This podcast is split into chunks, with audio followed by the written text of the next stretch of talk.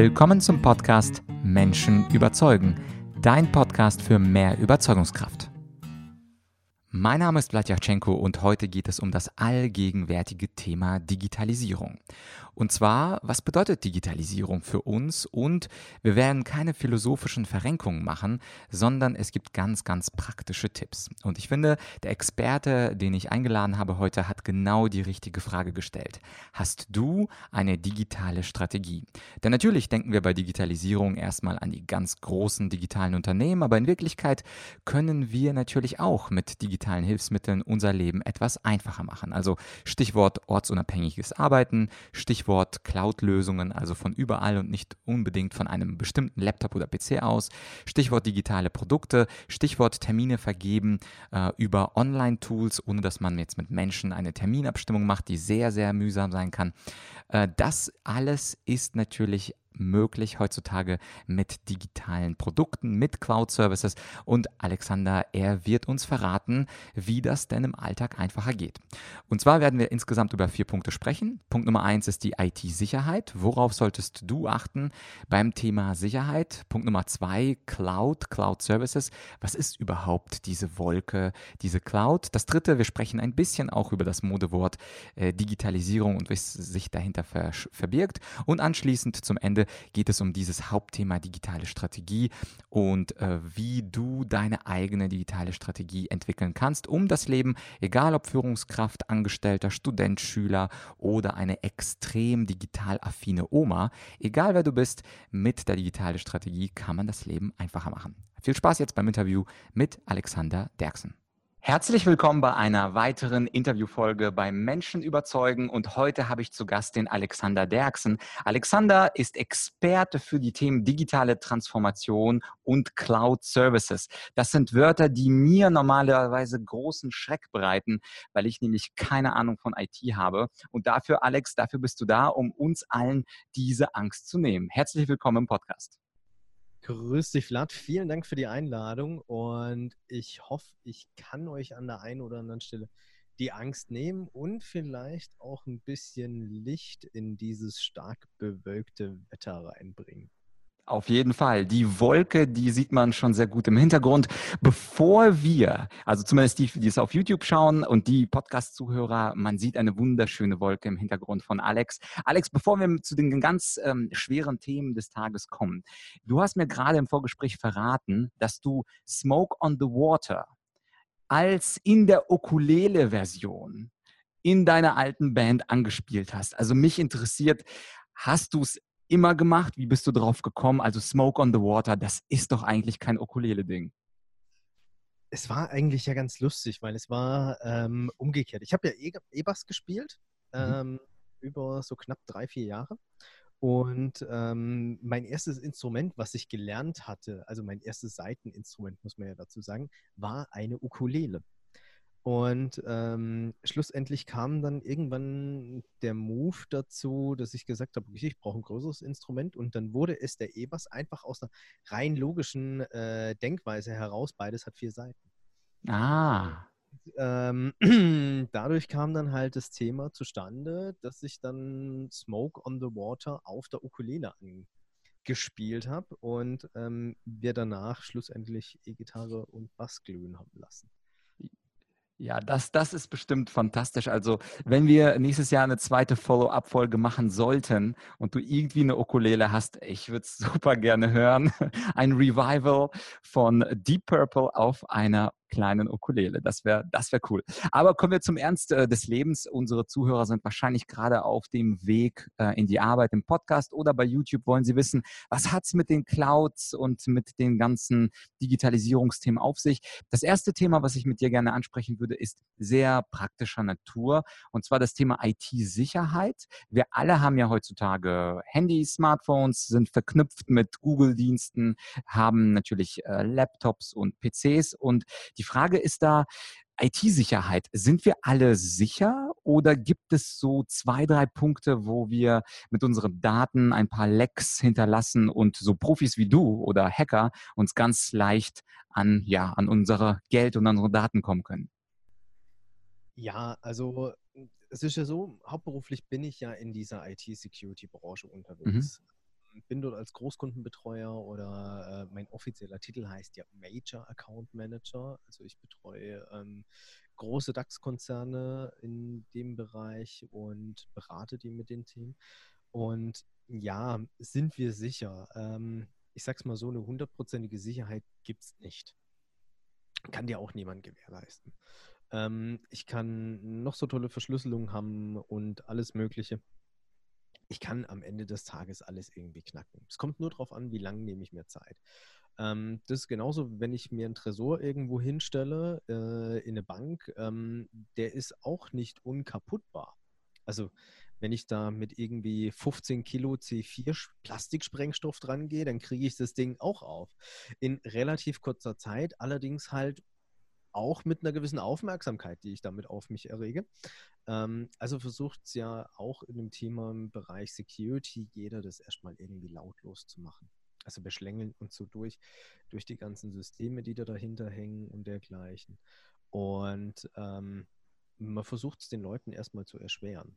Also sprich, so ein Tresor in der Bank, ähm, wo steht der klassischerweise? Ich glaube meistens irgendwie in Richtung Kellergeschoss. Also ich kenne auch keinen, der einen auf Dach gebaut hat, hm. rein automatischen Gründen.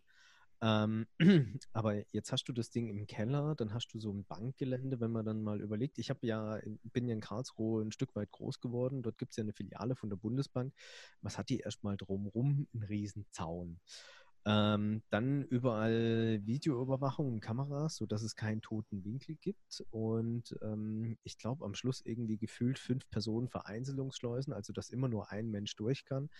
Ähm, vier Barrieren Panzerglas und noch irgendwelche äh, massiven Türen, die da dazwischen hängen, die du halt erstmal knacken musst. Und ich sag mal, wenn du sowas lautlos machen möchtest, dann brauchst du auf der einen Seite eine verdammt gute Hilti, die extrem leise ist und ähm, im Umkehrschluss dann extrem viel Zeit. Und ganz ehrlich, wenn morgens um 8 die Schicht beginnt, da bist du noch nicht fertig, wenn du abends um 11 begonnen hast, da den Tresor aufzubauen.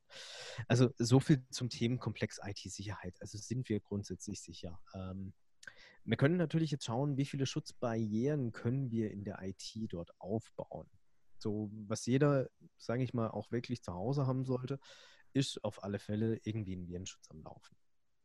Ähm, Wer es nicht tut, agiert definitiv fahrlässig. Glücklicherweise, ähm, eine Microsoft beispielsweise hat ja mit Windows Defender inzwischen so einen kleinen Virenschutz schon mal mit beigelegt, sodass man so einen gewissen Grundschutz mit drin hat, ähm, den man allerdings definitiv nicht im Unternehmenskontext so einsetzen sollte dort sind vielfältigere Themen am Werk, weil man muss auch so ein bisschen unterscheiden. Die meisten gehen ja mit der Denkweise aus der Firma nach Hause oder auch mit der Denkweise von zu Hause in die Firma hinein.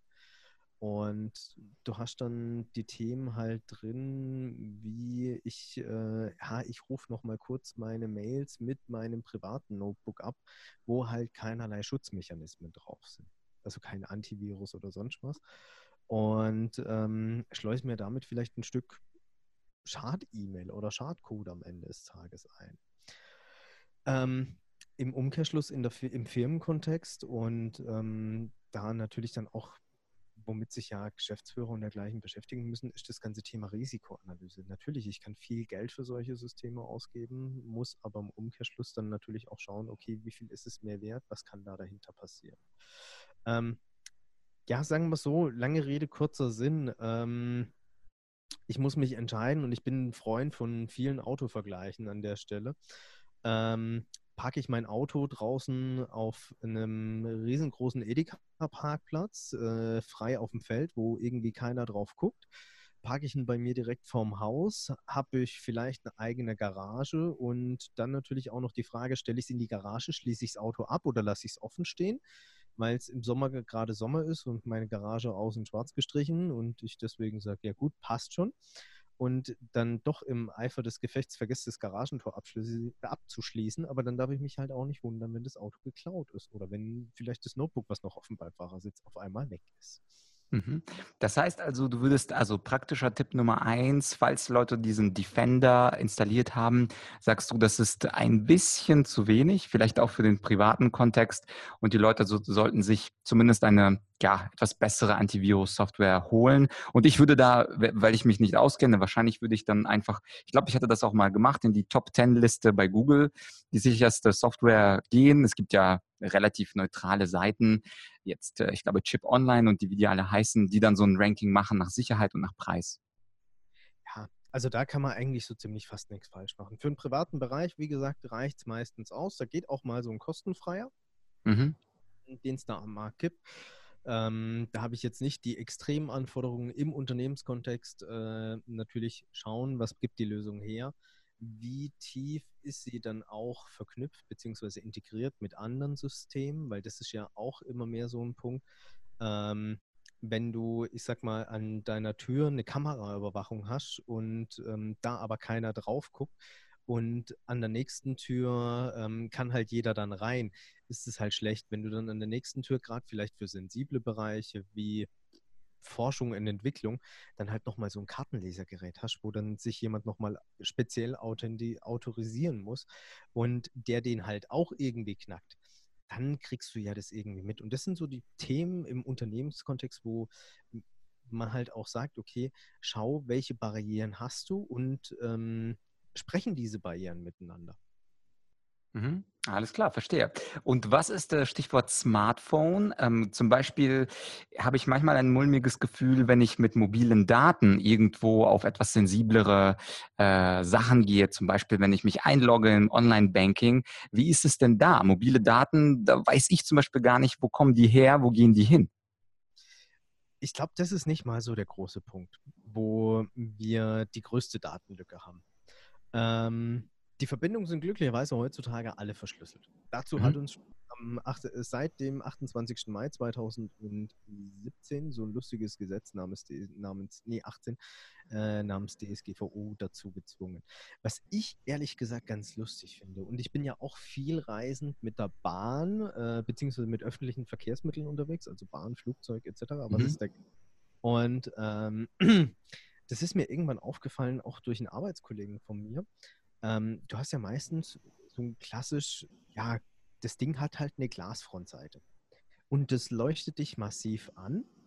Ähm, und äh, wenn du jetzt deine Banking-App aufmachst, gerade beispielsweise im Zug, weil du nochmal in Köln, weil er gerade am Hauptbahnhof steht und du ausnahmsweise bei der Deutschen Bahn Internet hast, ähm, auf der Strecke mal gucken willst, ah, ist denn eigentlich, äh, wie viel habe ich heute Abend noch zur Verfügung? Muss ich vielleicht noch ähm, irgendwie Geld auf mein Spesenkonto überweisen, damit ich dann die Nacht im Hotel auch bezahlen kann und dergleichen.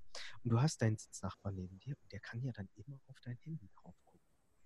Und dann gibt es so ganz einfache Mittel. Ähm, ich weiß nicht, ob man das jetzt hier sieht. Also so klassisch sieht ja die Kamera so aus. Mhm. Das Handy leicht kippe, dann siehst du nichts mehr. Im Normalfall ist es so, ähm, dass du das dann klassischerweise komplett siehst. Das ist ja auch bei diesen ganzen Notebook-Workern in der Bahn so. Ähm, du kannst komplett mitlesen, was macht der gerade, äh, woran arbeitet er und so weiter. Und wir sind hier eher, glaube ich, in der Diskussion, wo wir sagen, wir müssen schauen, dass wir mal auch äh, nicht nur das ganze Technische umsetzen, sondern ähm, in dem Fall ist es halt Mechanik. Also das Stichwort heißt in dem Fall Privacy Screen einfach muss man nur danach googeln oder bei Amazon schauen. Also ich habe für dieses lustige Glas bei Amazon, glaube ich, irgendwie um die 10 Euro bezahlt. Also ist genauso wie eine normale Displayschutzfolie in dem Fall. Mhm. Ähm, für die meisten Notebooks gibt es das auch. In der Regel teilweise sogar sehr, sehr schön angepasst. Also ich habe von äh, beispielsweise MacBook Air, was ich auch mitnutzen darf. Ähm, da gibt es dann sogar mit magnetischer Halterung. Also total sexy, muss man am Ende des Tages sagen. Und das sind so die Themen eher, wo ich sage, da haben wir, glaube ich, eher so dieses Ding, wir müssen dafür manchmal eine gewisse Awareness schaffen und auch dann schauen, ähm, wie gehe ich denn damit um. Das ist genauso, wenn ich sage, okay, ich äh, in, im, im, unternehmerischen Kontext, meine Daten dürfen nirgends auftauchen, nirgends geteilt sein, etc.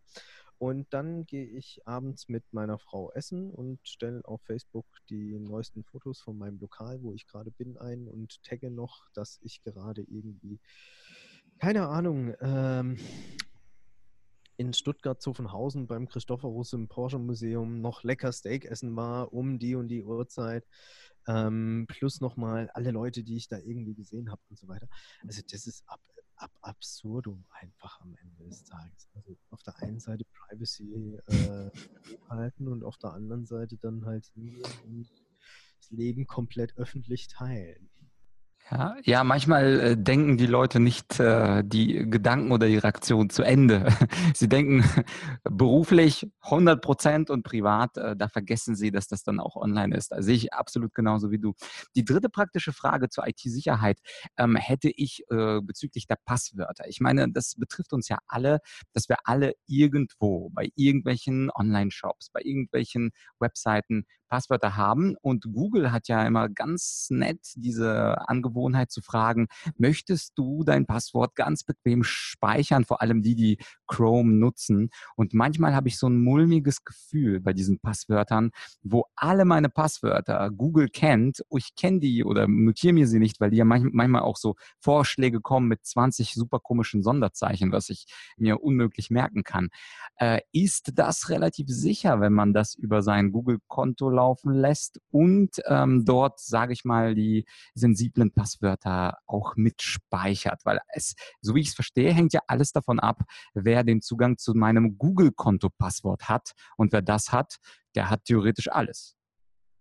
Ja, also ähm, auf der einen Seite, Google tut sehr viel in dem Bereich. Die können sich das einfach nicht leisten, dass diese Daten irgendwie mal geklaut werden. Mhm. Also ähm, daher der Schutzmechanismus ist schon sehr hoch da dahinter.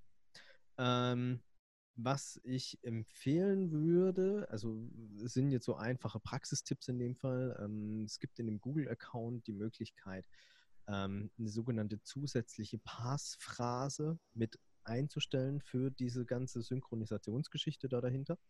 Ähm, das kann man im Chrome-Browser machen. Und ähm, ein ganz einfacher Praxistipp. Und es gibt inzwischen viele Anbieter, die das unterstützen. Ist das Thema Zwei-Faktor- oder Multifaktor-Authentifizierung, heißt das Stichwort. Und zwar, auch hier kann ich es mal wieder zeigen, ähm, ist es so, wenn ich irgendwie, ähm, ja, was nehme ich jetzt? Ah, nehmen wir mal mein Amazon-Konto beispielsweise. Mhm. Ähm, wenn irgendwie in einer der Datenbanken da draußen in dieser Welt, die gehackt worden ist, meine E-Mail-Adresse und mein Passwort von Amazon drinsteht, mhm. äh, bin ich heutzutage in der Situation, dass ich sagen muss, ich brauche kein, muss mir keine Sorgen mehr machen, weil es gibt dann diese sogenannte Zwei-Faktor-Authentifizierung, ähm, wo ich halt mit einer Smartphone-App gibt es verschiedene am Markt, Google Authenticator. Ähm, ich nutze den jetzt von natürlich meinem Arbeitgeber mit Forti Client bzw. Forti Token. Mhm. Äh, und ich gebe dann meinen Benutzernamen, mein Passwort ein und dann werde ich nach einem Einmal-Passwort gefragt. Also ähnlich wie die TAN beim Online-Banking. Und die mhm. generiert, mhm. sieht man das? So. Ja, sieht man. Mhm. generiert sich immer wieder neu und ähm, das kann ich inzwischen für die verschiedensten Dienste nutzen. Das gibt es bei Google, das gibt es bei Amazon, ähm, das gibt es sogar bei Facebook und bei Xing. Oh, okay. Alles klar. Also das, das mit dem Multifaktor habe ich verstanden. Und das erste war das Pars, oder? P-A-R-S? Passphrase. Also ah, Passphrase. Genau, Pass und dann Phrase mit PH. Ah, alles klar, Passphrase. Da können die Leute, die sich dafür interessieren, ja noch ein bisschen googeln. Da kann man bestimmt ganz schnell was finden. Wahre Anleitung im Internet geschrieben, die, glaube ich, jeder, auch nicht technikaffine Mensch versteht. Man muss einfach nur sich an die Klicks halten und das Ding wirklich lesen. Okay, super. Ja, äh, super praktische Tipps. Das zweite Thema, was ich gerne äh, mit dir ganz kurz besprechen würde, ist das Thema Cloud, weil für sehr viele meine Zuhörer sind jetzt im Bereich ähm, Rhetorik, Kommunikation, Verhandeln, Verkaufen unterwegs und wir äh, nutzen alle mal hier, mal da das Wort Cloud, wahrscheinlich falsch.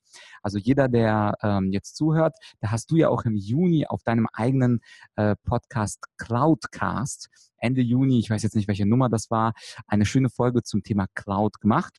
Ich glaube, nur eine Viertelstunde, die würde ich auch gerne unten verlinken. Aber in, ich sag, wenn es möglich ist, in drei Sätzen.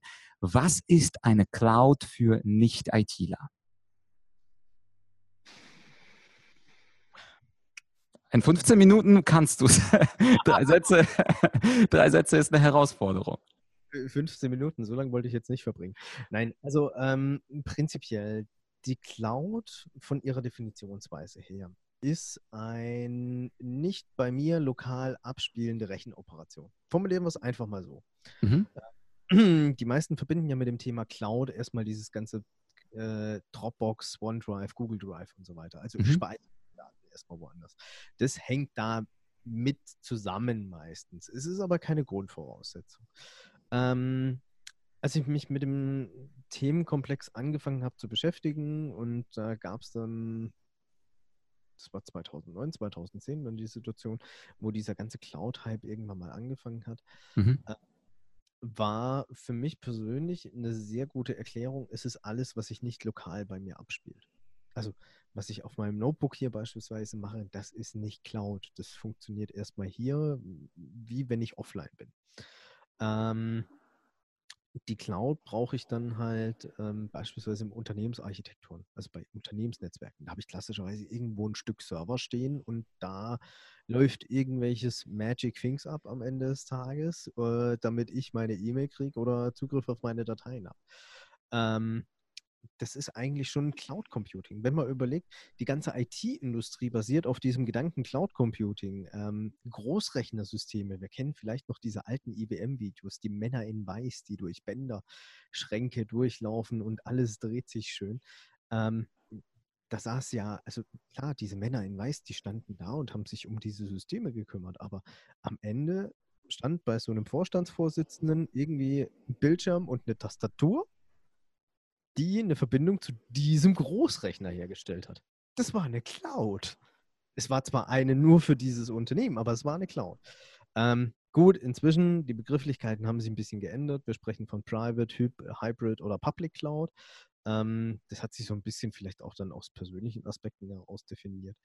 Ähm, aber der Grundsatz bleibt, alles, was erstmal nicht bei mir lokal passiert.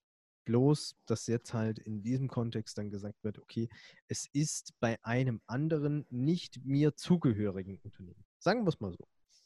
Mhm, ja, es äh, finde ich sehr gut und ich glaube, was du gesagt hast, erweitert dann auch mein Verständnis ein wenig, nämlich nicht nur, wenn Dinge äh, woanders gespeichert werden, sondern wenn auch bestimmte Prozesse und Anwendungen woanders laufen und berechnet werden. Das, das fand ich ganz interessant an der Definition. Ja, es ist auch unterm Strich so. Ähm, ich habe ja auch ganz, ganz viele Leute gehabt, ähm, auch in meiner Anfangsphase, die haben gesagt, ich nutze keine Cloud. Ähm, dann kam irgendwann von mir mal die ketzerische Frage, haben Sie ein GMX-Postfach? Ja. Also Sie betreiben den Mail-Server nicht selber? Nein. Wer betreibt denn den für Sie? Ja, GMX guckt, dass die mir die E-Mails zustellen. Ach so, das ist ein Cloud-Service. Sehr gut. Es ist manchmal so einfach. Ähm, also ich gehe jetzt mal davon aus, dass du auch nicht zu Hause bei dir ein großes Rechenzentrum stehen hast, no. wo du deinen eigenen Mail-Server betreibst, äh, der nur dafür zuständig ist, dass du deine E-Mails kriegst. Nein, also sind wir ganz ehrlich, jeder nutzt die Cloud und es kommt natürlich dann am Ende des Tages drauf an, was machen wir daraus. Mhm, absolut. Nee, äh, finde ich eine tolle Definition und äh, wer mehr dafür, ne, darüber erfahren will, da empfehle ich deine Solo-Folge zum Thema äh, Cloud und was das, was dahinter steckt. Äh, das dritte Thema, was ich gerne mit dir besprechen wollte, und das ist das Thema Digitalisierung. Also das ist ja so ein Wort, so ein Modewort, das überall auftaucht. Jeder nutzt es. Es gibt äh, plötzlich hunderttausende Digitalisierungsexperten, ob jetzt äh, sie Informatik studiert haben oder nicht, ist fast schon zweitrangig nicht. Und mit dir habe ich ja jemanden, der wirklich sich, äh, also ja, Informatikausbildung gehabt hat, jetzt im Bereich Cloud unterwegs ist. Mich würde äh, vor allem interessieren, du schreibst ja auf einer deiner Seiten, ähm, dass jeder Einzelne theoretisch eine und du schreibst Zitat, ein praxisnahes Herangehen für die eigene digitale Strategie bei dir bekommt. Und da habe ich äh, so, so bei mir Fragezeichen gehabt eigene digitale Strategie. Was meint der Alex damit? Äh, kann das jeder machen? Und äh, wäre toll, wenn du diesen Begriff eigene digitale Strategie kurz mal ausführen könntest. Ja, also ähm, fangen wir erstmal mit dem Thema Digitalisierung an. Und ähm, was ich ganz lustig fand, ähm, bin ich auch erst vor kurzem selber drauf gestoßen. Ähm, vielleicht sagt der Kollege dir was, Stefan Heinrich. Ja aus äh, ursprünglich München, jetzt aus Trier. Und, ähm, Mit dem habe ich übrigens eine Podcast-Folge. Wer die nicht gehört hat, kann ich es nur empfehlen. Da müssen wir nochmal drüber sprechen. Ähm, Nein, also Stefan Heinrich ähm, höre ich ja auch sehr gerne und er hat das Thema Digitalisierung im Vertrieb aufgegriffen. Und ähm, gut, er hat ein großes Latinum, glaube ich, im Gegensatz zu mir. Ähm, digital kommt von Digitus, glaube ich, war die Definition und ähm, heißt am Ende des Tages erstmal zählbar. Also ähm, Digitalisierung bedeutet eine gewisse Reproduzierbarkeit zu erreichen, beziehungsweise eine Automatisierung. Und das, was ja viele dann haben, diesen großen Buzzword, beziehungsweise Begriff digitale Transformation.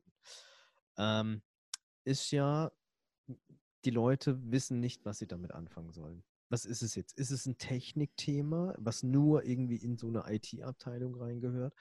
Ähm, definitiv nicht, meines Erachtens. Und davon bin ich felsenfest überzeugt und auch viele, viele hunderte andere Leute haben mir da recht gegeben.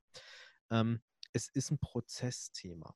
Es hängt sehr stark zusammen mit Unternehmensprozessen, wie stelle ich mich auf, wo kümmere ich mich darum. Ähm, und es ist, ja, es ist auch jetzt, sage ich mal, so kein klassisches Projekt, wo du sagst, ich fange heute an und nach einer Zeit X gibt es ein Ziel und dann ist Schluss.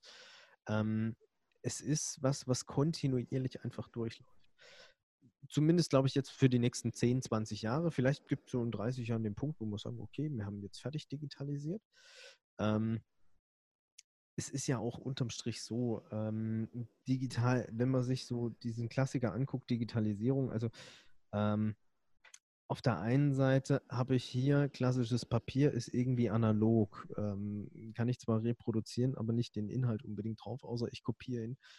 Ähm, und wenn ich das erstmal dann irgendwie einscanne und in Dateien speichere, dann ist es ja vom Prinzip her schon digitalisiert. Ähm, jetzt sprechen wir von der digitalen Transformation und ähm, da ist ja dann der Punkt, okay, wie gehe ich mit diesen Informationen um? Ich hatte vor kurzem die äh, ehrenvolle Aufgabe, auch einen Vortrag vor C-Level halten zu dürfen zum Thema ähm, Digitalisierung und dergleichen. Und wenn man sich so anschaut, das Thema das Zeitalter der Digitalisierung haben wir schon hinter uns. Das war sozusagen die dritte industrielle Revolution, die, das Aufkommen der Computer. Wir gehen jetzt halt noch hin und versuchen unsere letzten ähm, Stapel Papier irgendwie auch noch einzuscannen und als Dateien verfügbar zu machen. Und ähm, die vierte industrielle Revolution, und da spricht ja jeder auch dahinter, Arbeiten 4.0, Industrie 4.0 und alles Mögliche. Wir befinden uns im Zeitalter der Information.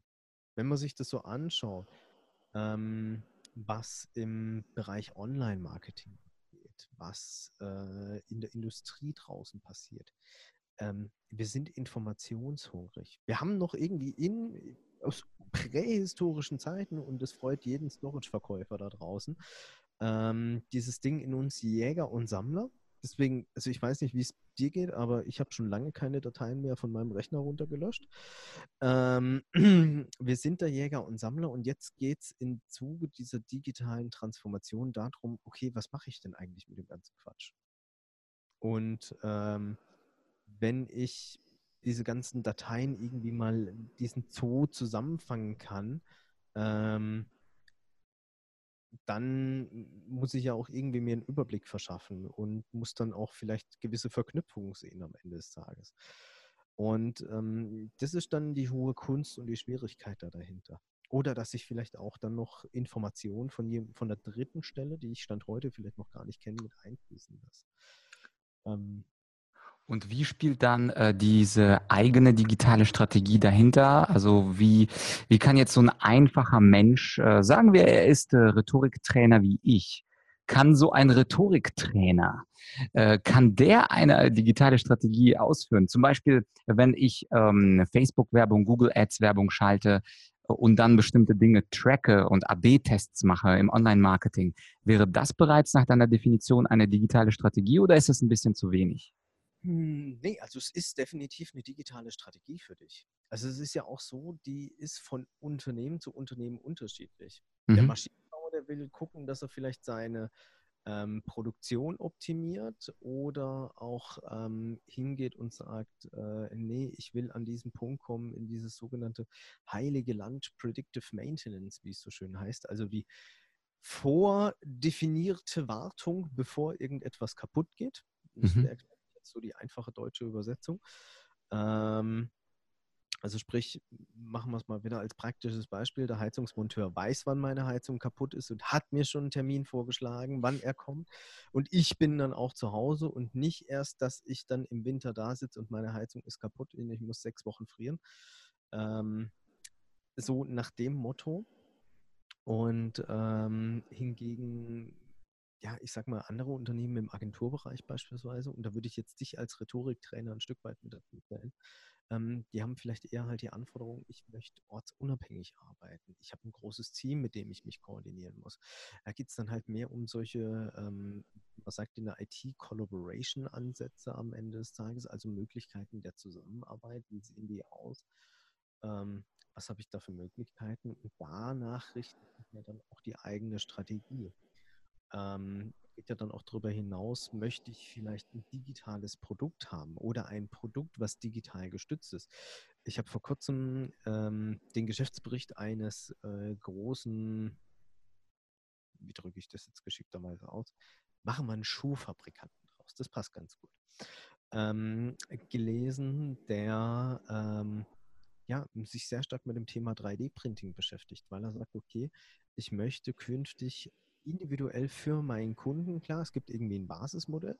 Also sagen wir mal, ähm, ich hätte gerne einen Schuh. Das Basismodell sieht aus wie ein Audi A4 Avant. Ähm, und ich möchte es mit einem bestimmten Print haben oder äh, keine Ahnung, andere Bereifung oder dergleichen, also in Form von einer anderen Gummisohle, dann kannst du dir das da entsprechend individuell drucken lassen, auch dann mit Stanzung, dass dann da ähm, WJ an der Seite eingraviert ist ähm, und dergleichen. Und das ist ja ein digital gestützter Prozess dann da dahinter. Es ist dann auch eine Form der Strategie für die eigene Digitalisierung, auch wenn am Schluss ein völlig analoges Produkt rauskommt. Hm. Und du als Vlad sagst, ja, cool, also das Thema Online-Marketing, das funktioniert jetzt soweit und ähm, ich habe auch soweit ganz gut Kurse und bin ganz gut ausgebucht im Jahr als Rhetoriktrainer. Ähm, aber vielleicht biete ich ja ein digitales Produkt in Form von Online-Kursen an künftig. Und ähm, gebe darüber noch den Leuten die Möglichkeit, meine Inhalte wertvoll zu nutzen, um dann auch sich weiterzuentwickeln. Ja, äh, sehr gutes Beispiel und ähm, ich glaube, an dieser Stelle können sich unsere Zuhörer, Zuschauer fragen, habe ich, hast du eine digitale Strategie und äh, kannst du dich quasi entbehrlich machen und vielleicht einen Teil deiner Tätigkeit automatisieren oder äh, digitalisieren. Ich würde sagen, ähm, an dieser Stelle ganz großes Lob an deinen Podcast, an, an den Cloudcast. Ich fand es super verständlich, ganz ohne IT ähm, habe ich mir zwei Folgen angehört ähm, und ich habe, ich würde mal sagen, 83,7 Prozent verstanden und das ist ziemlich, ziemlich gut. Das heißt also, alle Zuschauer, Zuhörer, äh, die sich fürs Thema Digitalisierung, Transformation ähm, interessieren, äh, schaut auf Alex Podcast und ähm, an dieser Stelle bleibt mir nur zu sagen, Alex, danke für das tolle Interview und wir alle werden ein bisschen mehr darauf achten, dass wir unsere eigene digitale Strategie entwickeln. Danke dir. Danke dir, lieber Vlad, für die Einladung. Ähm, wie gesagt, äh, es ist kein einfaches Thema, ich weiß es. Ähm, holt euch den Rat dazu, sprecht mit den Leuten. Ähm, ich weiß, es gibt leider viele, viele schwarze Schafe auch in dieser Branche da draußen, aber die gibt es auch bei Autohändlern. Ähm, Gerade im Gebrauchtwagenmarkt habe ich mir sagen lassen. Und ähm, ja, ansonsten wünsche ich euch bei eurer digitalen Transformation, beziehungsweise wenn ihr in die Cloud geht, dass ihr euch für die richtige entscheidet, egal ob sie weiß, schwarz oder grau ist. Ähm, meistens ist sie bunt da dahinter. Viel Erfolg und ähm, wünsche euch weiterhin viel Spaß und viel Erfolg. Jo, vielen Dank. Dann bis bald. Ciao. Ciao. Ja, also Alexander hat mich komplett überzeugt. Ich denke, wir alle brauchen eine digitale Strategie und vielleicht ist dieses Podcast-Interview ein schöner Gedankenanstoß dafür, dass du darüber nachdenkst, bestimmte Dinge nunmehr digital zu machen, also Termine vergeben oder digitale Produkte oder deine Dateien in der Cloud oder auch ortsunabhängiges Arbeiten. Alle diese Ideen sind natürlich wunderbar und dir ist es sicher nicht entgangen, dass ich auch mich selbst als Trainer digitalisiere in Form von Online-Kursen.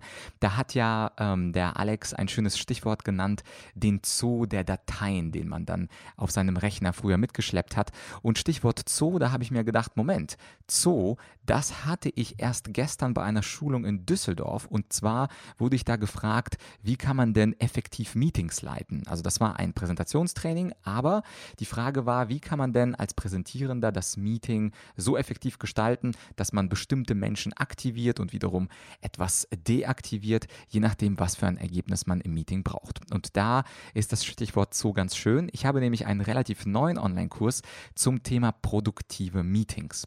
Und in diesem äh, Online-Kurs Produktive Meetings, da gehe ich auf die drei ganz, ganz abstrakten Entscheidungstypen oder Meeting-Typen aus. Also da geht es um Informationsmeetings, Entscheidungsmeetings und Brainstorming-Meetings. Und interessanterweise gibt es da auch einen Meeting-Zoo, den ich anspreche. Und zwar zwar kann man bestimmte Persönlichkeiten in einem Meeting mit ganz bestimmten Tieren vergleichen und je nachdem, was für eine Persönlichkeit wir da haben, mit ihnen anschließend umgehen. Ich gebe dir mal ein Beispiel, der bellende Hund. Der bellende Hund ist zum Beispiel jemand, der immer auf Streit aus ist, der immer auf Konflikt aus ist. Und in vielen Meetings gibt es diesen jemand, der, das ist einfach sein, sein, sein, seine Mentalität, Dinge, Dingen zu widersprechen und viel zu bellen und viel zu widersprechen. Aber es gibt natürlich Wege und Techniken, wie man diesen bellenden Hund auch etwas ruhiger bekommt, beziehungsweise in bestimmten Situationen ist es sogar gut, so einen streitbaren Menschen zu haben, nämlich dann, wenn sich alle zu schnell einig sind und äh, man sowas empfindet wie Groupthink. Und was Groupthink genau bedeutet, wie du den bellenden Hund und auch allen andere Tiere im Online-Zoo und im Meeting-Zoo etwas bändigen kannst, darüber erfährst du etwas in meinem relativ neuen Online-Kurs Produktive Meetings gestalten. Den Link dazu gibt es äh, wie immer in der Beschreibung. Ansonsten war es für diese Woche. Ich hoffe, das Interview hat dir genauso viel Spaß gemacht wie mich. Gerne das Interview teilen, leiten, weiterleiten, je nachdem, wo du das gefunden und wo du das entdeckt hast. Und natürlich würde ich mich auch freuen über eine schöne Bewertung bei iTunes, sowie wenn du meinen Podcast an einen guten Freund oder eine Freundin empfiehlst und meine Reichweite sich somit steigert, denn wir Podcaster, wir messen unser Lebensglück in Podcast-Reichweite. Also, du könntest mich ein bisschen glücklicher machen mit einer Weiterempfehlung oder Weiterleitung. Ansonsten sage ich für heute Tschüss. Ich wünsche dir ein tolles Wochenende und natürlich hören wir uns wieder. Vor allem dann, wenn du mich abonnierst. Nächste Woche geht es dann mal wieder weiter mit einer Solo-Folge zu einem spannenden theoretischen Inhalt. Bis bald, dein Vlad.